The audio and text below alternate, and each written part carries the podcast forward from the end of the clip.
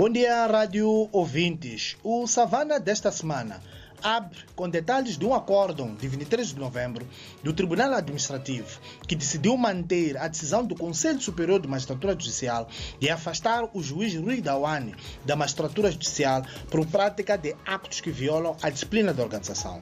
O mesmo órgão também não deu provimento ao recurso de oposição à decisão daquele órgão de manter a expulsão da juíza Judite Maos.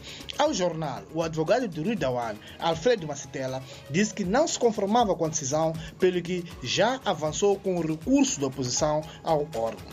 Pormenores sobre este tema estão na edição de hoje. Também abordamos mexidas no Conselho de Administração da Hidroelétrica de Cahora Bassa. A Assembleia Geral, reunida nesta quarta-feira, indicou o jovem gestor Tomás Matola como o novo PCA da empresa em substituição de Boaventura Mahambe, que dirigia a companhia desde março de 2021. Não são formalmente conhecidas as razões de fundo para a não renovação do mandato de Mahambe.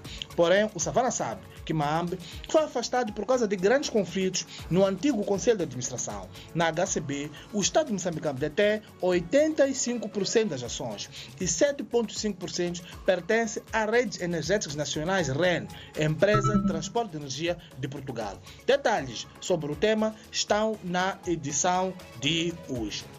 É, também nesta quinta-feira, a Assembleia da República aprovou a revisão da Lei de Caju, que é vista pelos intervenientes do setor como um fator determinante para estimular a indústria nacional de caju, bem como toda a sua cadeia de valor, que durante anos esteve relegada para um plano periférico.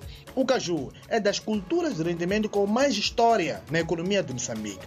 No início da década de 70, o país era o maior produtor mundial, tendo atingido as 240 mil toneladas em 1973.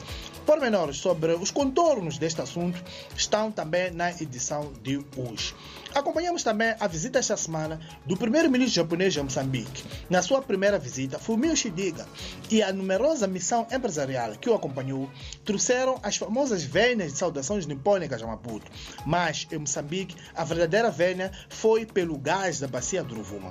O governante japonês foi mais enfático ainda quando apelou a uma rápida criação de condições para a retomada do projeto do consórcio liderado pela Total Energy na área 1 da bacia do Rovuma interrompido desde março de 2021, na sequência do mediático ataque jihadista a 24 de março de 2021, na Vila de Palma. Detalhes sobre este tema e outros estão no Savana de hoje, que já está nas bancas e nas nossas plataformas tecnológicas.